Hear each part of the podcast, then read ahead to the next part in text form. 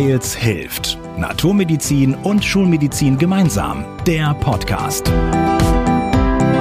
Wir sprechen mit Menschen über Gesundheit, integrative Medizin und Gesundheitspolitik.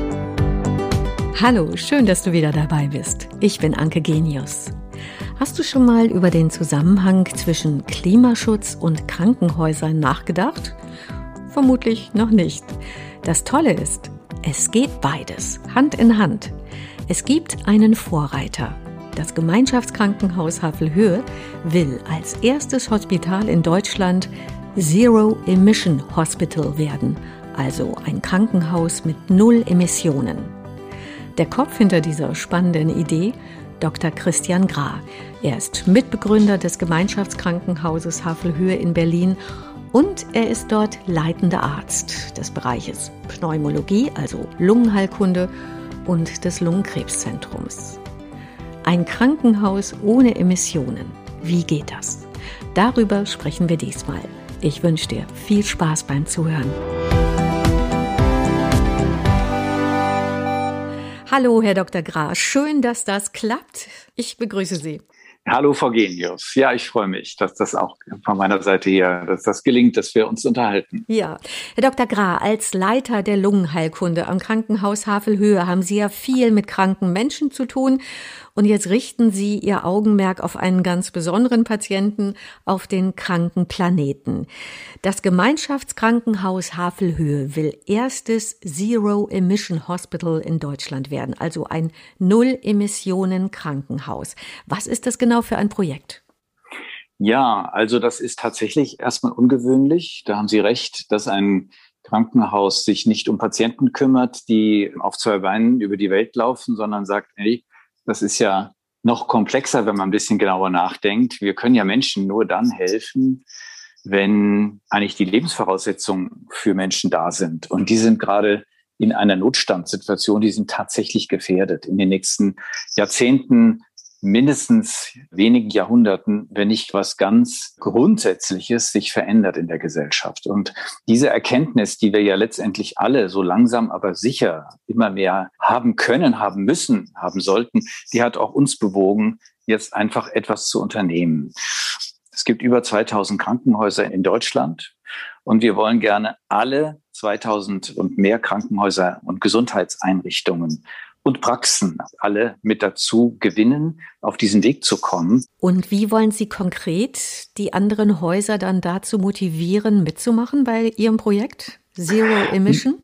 Also wenn man erstmal versteht, wie groß die Not ist und eben das EU-Parlament hat es ja bereits im November 2019 schon erklärt und in die Öffentlichkeit gestellt. Wir sagen und erklären hiermit, es liegt ein Klimanotfall vor dann kann man erstmal diesen Begriff Klimanotfall hinterfragen. Und wenn man dann versteht, das ist tatsächlich so, dass wir nicht fünf vor zwölf, sondern wenn es gut geht, vielleicht eine Minute vor zwölf gerade uns befinden, dann ist das einfach eine wichtige Erkenntnis, die uns dazu führen kann zu sagen, mit Notfällen kennen sich eben Pflegende und Ärztinnen aus.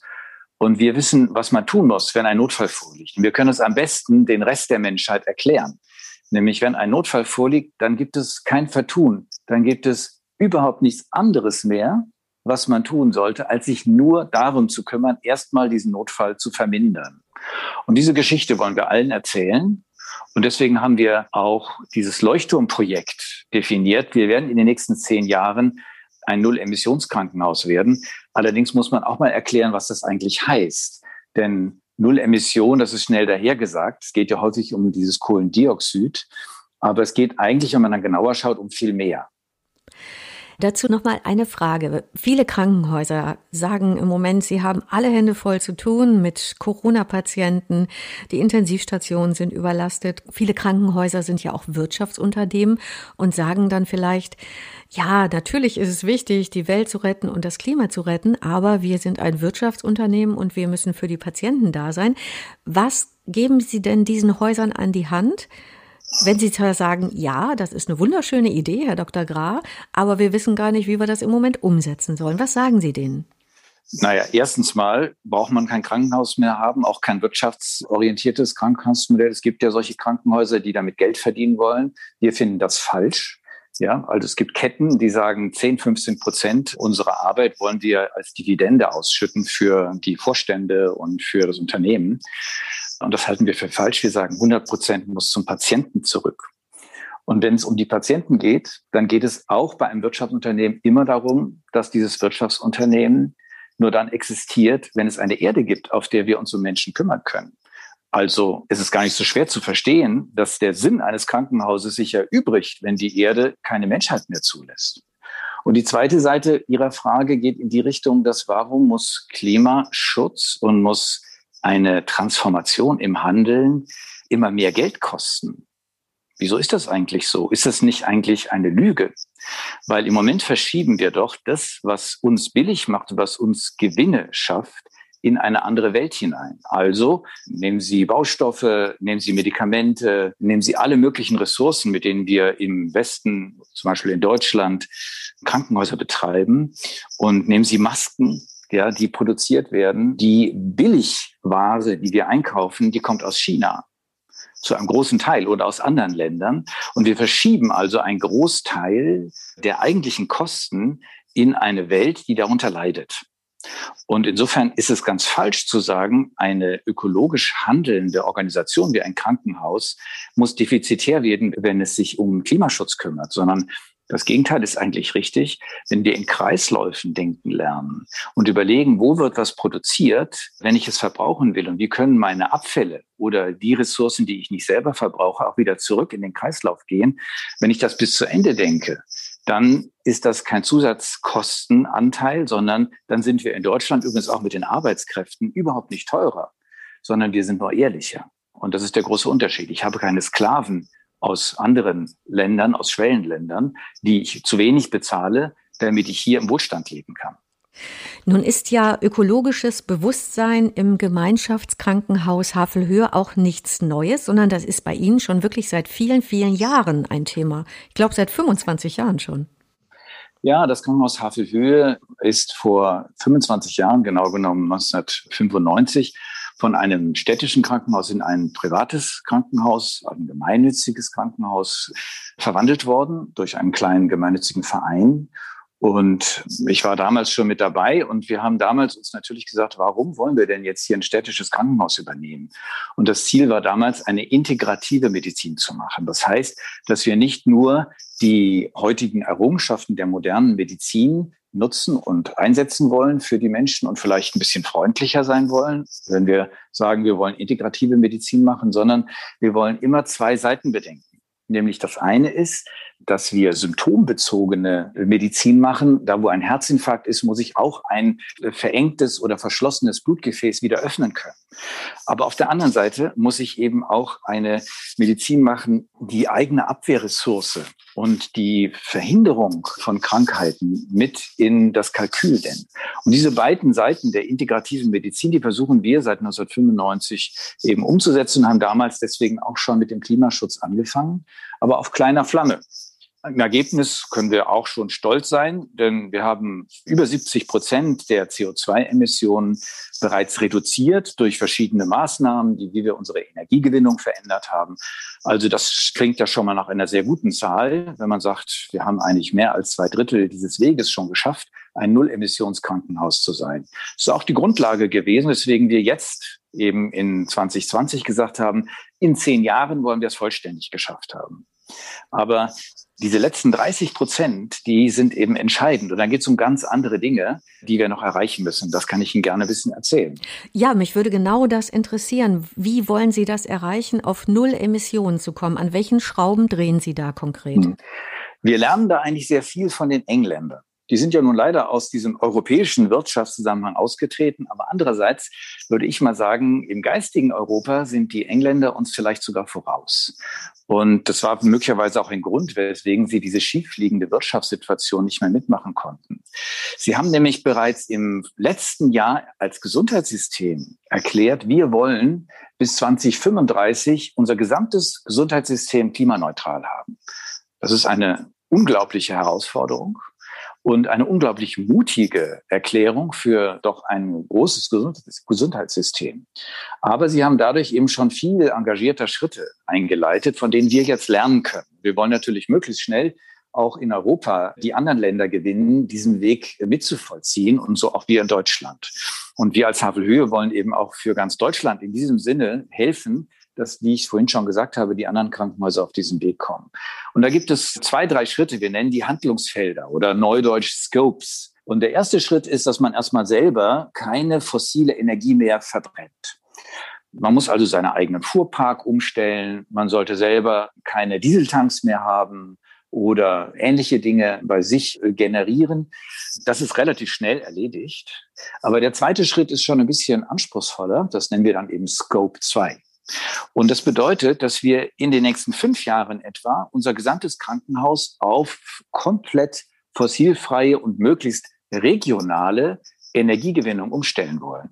Das heißt, wir wollen Photovoltaik, wir wollen Wind nutzen und alles, was wir an externer Energie gewinnen, wenn überhaupt, dann komplett auf grüne Energiegewinnung. Das heißt, Windparks oder so etwas beziehen und natürlich nur mit entsprechenden Herstellern und Energiegesellschaften zusammenarbeiten, die das können. Zum Beispiel die Berliner Stadtwerke haben das ja auch erklärt. Sie wollen 100 Prozent Nullemissionsenergie zur Verfügung stellen. Und mit denen werden wir wahrscheinlich zusammenarbeiten. Das ist unser Ziel, weil das auch regional wichtig ist, dass man mit den Anbietern in der Region zusammenarbeitet. Aber wir haben noch mehr Ideen in diesem Zusammenhang. Ja. Und zwar sind wir hier ja ein Krankenhaus, was in der Zeit des Dritten Reiches eine Fliegeroffizierskaserne war. Und danach dem Krieg ist es ein Krankenhaus geworden. Und 1995 sind wir dann als integratives Krankenhaus ans Netz gegangen. Aber diese ursprüngliche Gründungskrankenhaussituation hatte gleichzeitig den sogenannten Gatower Flughafen in der Nazizeit mit zur Seite gestellt, weil das waren Fliegeroffiziere.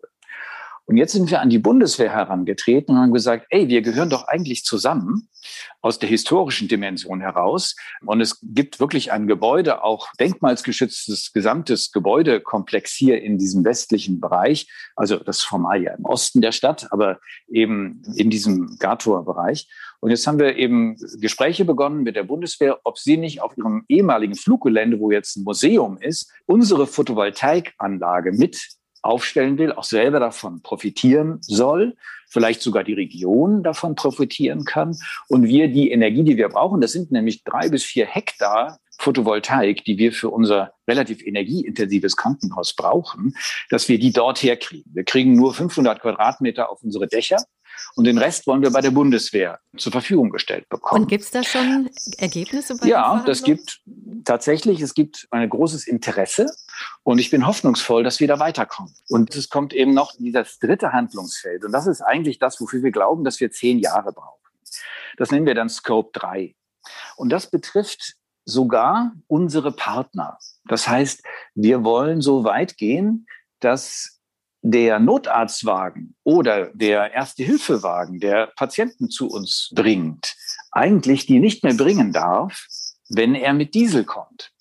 Wir wollen, dass also unser Notarztwagen bereits einen klimaneutralen Antrieb bekommt. Aber Sie wir wollen, ja niemanden ablehnen, der mit dem Diesel angeliefert so ist wird. Das es, nicht, aber das ist ja auch ein Symbol, mhm. nicht? Dass, ja. wenn ich das so sage. Mhm. Wenn wir das wollen, und wir natürlich mit der Feuerwehr sprechen, wir wollen vielleicht das erste Wasserstoff-Notarztfahrzeug in Berlin auf den Weg bringen, weil wir denken, die ganze Flotte der Feuerwehr muss sich transformieren, weil die Klimakrise ist eine Krise, die uns alle angeht. Und nur wenn wir zivilgesellschaftlich anfangen, in eine Veränderung zu kommen. Wenn jeder in seinem eigenen Haushalt, aber auch jede Organisation diesen Transformationsschritt beginnt, dann können wir es schaffen, dass wir nicht zum Ende des Jahrhunderts am Ende unserer Zivilisation angekommen sind. Das muss man sich einmal deutlich machen. Wenn wir so weitermachen wie bisher, dann wird es zum Ende dieses Jahrhunderts keine Grundlage mehr geben für eine menschliche Zivilisation. So schnell wird es gehen, dass wir einen Meeresspiegelanstieg haben, dass die Temperatur auf acht Grad oder mehr ansteigt. Und dann geht das ganz schnell, dass dieser Kipppunkt erreicht ist, dass wir in den nächsten, ich sag mal, 200, 300 Jahren wirklich in solche Katastrophen hineinschlittern, die ein unvorstellbares Ausmaß bekommen, wo wir nur noch lächeln werden, wenn wir an diese Covid-Pandemie denken. Also ich merke Ihnen Ihre Begeisterung und Ihr großes Engagement für dieses Thema auf jeden Fall an, Herr Dr. Gra. Ich habe noch mal kurz eine andere Frage dazu. Und zwar, wenn ich so an Klimaschutz und Umweltschutz im Krankenhaus denke, Sie haben jetzt viel über die Emissionen, über die Solaranlagen, die Energie gesprochen. Wenn man jetzt nochmal diese tausenden, Millionen Einwegverpackungen alle nimmt, die in allen Krankenhäusern mhm. täglich benötigt werden, für Spritzen, für Nadeln, für Infusionsbestecke, letztendlich auch für die Patientinnen und Patienten auf dem Tablett. Viele bekommen da die Einwegverpackung mit dem Schmelzkäse oder mit der Marmelade. Ist das mhm. für Sie auch ein Thema, das Sie angehen? Ja, ja, genau richtig. Also das ist eben das, was ich mit Scope 3 meine. Das sind diese vielen, vielen Themen. Also Abfall spielt eine riesige Rolle. Wir wissen, dass mit einem Engagierten darüber nachdenken erst einmal, überhaupt das Thema zu erkennen, sehr viel Abfall reduziert werden kann. Aber es gibt eins, was dabei noch sehr wichtig ist. Und daran arbeiten wir eben jetzt schon intensiv. Wir können das nicht mit einem gescheit oder irgendwie besonders schlau gesteuerten Projekt machen, sondern so eine Transformation können wir auch in einem solchen Betrieb mit 1000 Mitarbeitern nur erreichen, wenn wir alle Mitarbeiter irgendwie mit auf diesen Weg nehmen, sogar die Patienten mit auf den Weg nehmen. Und damit haben wir eben schon begonnen. Wir haben zum Beispiel sowohl unseren Mitarbeitern, die aber auch unseren Patienten zugemutet, wenn man mal so sagen will, dass es bei uns nur noch dreimal pro Woche Fleisch gibt. Weil es deutlich ist, dass 40 Prozent des gesamten Ernährungsproblems auf der Welt mit dem Fleischkonsum zusammenhängt. Und so müssen unsere Patienten jetzt leider damit leben, ich sage mal in Anführungsstrichen leider, dass sie eine gesunde Ernährung bei uns bekommen. Also auch, auch ein, ein riesen, riesen Thema auf jeden so Fall. So ist es nicht. Eine biologische Ernährung und möglichst mhm. eine biologisch dynamische Ernährung, das ist natürlich auch teurer. Und da kommt dasselbe Problem zum Tragen, was ich vorhin erwähnte. In Wirklichkeit ist eine biologische Nahrungskette nicht teurer, wenn ich sie ehrlich gewinne. Wenn ich aber die Nitrate, die ein konventioneller Landwirt und deren Folgestörungen für das Klima mit reinrechne in eine Landwirtschaft, dann ist diese Art der Landwirtschaft viel, viel teurer für uns alle. Also eine regionale biologische Landwirtschaft, die unser Krankenhaus versorgt, ist letztendlich nicht teurer. Bloß wir müssen es erstmal auf den Weg bringen. Aber wie Sie schon richtig sagen, die Mitarbeiter müssen eben sich auch viel mehr noch fragen, wieso arbeite ich eigentlich in diesem Krankenhaus? Ach so, das will ein Vorbild sein. Es will ein Leuchtturmprojekt umsetzen in den nächsten Jahren. Ich muss mir überlegen, ob ich die Spritze, die ich jetzt brauche für meinen Patienten, wie ich genau mit dieser Spritze umgehe. Und da werden wir viele Veränderungen durchführen. Herr Dr. Graf, wenn Sie so ein kleines Beispiel hätten. Also ein Beispiel, was ich Ihnen kurz nennen kann, ist, wir haben besonders schädigende Gase, die wir in der Medizin nutzen, zum Beispiel für Narkosen. Und wir haben jetzt ein Filtersystem eingebaut bei uns, wo diese Narkosegase, die man für Operationen ja braucht, so gefiltert werden, dass sie nicht mehr in die Atmosphäre gehen. Also die Narkoseärzte müssen einfach berücksichtigen, dass ihre Arbeit einen kleinen zusätzlichen Arbeitsschritt bekommt und damit wir aber ein Bewusstsein haben dafür, dass diese Narkose jetzt eben auch klimaneutral durchgeführt werden kann. Das ist ja spannend, und, eine klimaneutrale Narkose. Also was Sie alles für ja. Ansätze haben, da, da finden wir, glaube ich, noch ganz, ganz viel weiteren Gesprächsstoff, Herr Dr. Graf. Das kann sein. Ja, zum Schluss würde ich Sie gerne noch fragen, was so Ihr ganz persönlicher Gesundheitstipp ist. Ja, also natürlich Klimaschutz betreiben. Und das meine ich jetzt nicht nur im Spaß, weil das Thema gerade hier unser Gespräch ist, sondern wenn der Klimaschutz ernst genommen wird, ist er auch Gesundheitsschutz. Und das bedeutet, in der Ernährung habe ich einen ganz wichtigen Klimahebel und der tut auch uns als Menschen gut. Wenn ich eben an der Stelle mir überlege, kaufe ich ein regionales Nahrungsmittel und kaufe ich das nachhaltig und ökologisch produziert. Und deswegen kann ich nur sagen, mein eigener Gesundheitstipp ist, dass ich immer mehr schaue, wo kommt denn jetzt eigentlich diese Kiwi her? Ist der Salat jetzt angefahren worden oder kommt er vom Bauer um die Ecke? Also das ist, glaube ich, etwas sehr, sehr Wesentliches. Und das Zweite, was mir wichtig ist, insbesondere auch als Lungenarzt, es geht eben bei der Atmung ganz stark um das Thema Bewegung. Und wir alle haben in den letzten 150 Jahren in dieser Zivilisation der Menschheit immer mehr verloren, wie wir einen gesunden Bewegungsablauf in unseren Alltag implementieren. Das heißt, sowohl die kurzen Gänge wie aber auch die etwas intensivere Bewegung, leichter Sport, längere Spaziergänge oder eben auch der Weg zur Arbeit mit dem Fahrrad statt mit dem Auto oder eben eine Station mal zu Fuß laufen, statt eben auch mit dem Bus zu fahren. Das sind die Dinge, die uns eigentlich viel stärker gesund erhalten, unsere Blutdruck regulieren und auch die Gefäßerkrankungen verhindern helfen, als wir das glauben könnten. Also wir können in unser Alltag viel mehr hineinnehmen an gesundheitsfördernden Maßnahmen. Und das versuche ich auch persönlich. Genau, Sie gehen und auch gern mal joggen. Ich gehe joggen, ich fahre Fahrrad, ich gehe gerne spazieren. Und ich denke, man muss auch die Seele immer mitnehmen, weil das ist eben auch ein Phänomen, dass wir immer schneller, immer höher, immer weiter die Seele dann nicht mitnehmen. Und dadurch äh, hängt die ab und man hat, ist so ein bisschen quasi in der inneren Atmung verloren gegangen. Wir schotten uns ab gegen die Welt und dann bemerken wir auch gar nicht mehr, wie sich das Klima verändert. Und ich glaube, dafür können wir eben wach werden und mit diesem Klimaschutz auch gleichzeitig wieder mehr sich uns um unsere eigene Gesundheit kümmern. Insofern hängt das für mich eng zusammen, Klimaschutz und gesunde Lebensform. Ich denke, dieser Zusammenhang ist auch wirklich klar geworden. Dieses Bewusstsein haben Sie auf jeden Fall geschaffen. Ich danke Ihnen ganz herzlich für das Gespräch, Herr Dr. Graf. Sehr gerne. Und ich danke dir fürs Zuhören. Vielleicht denkst du ja auch, genau dieses Gespräch ist sehr spannend für jemand anders, dann leite es gerne weiter. Und am besten, falls du es noch nicht getan hast, kannst du auch unseren Kanal abonnieren. Das ist kostenlos und dann verpasst du keine Folge. Bis bald. Wir hören uns. Wir hoffen, ihr seid beim nächsten Mal wieder dabei.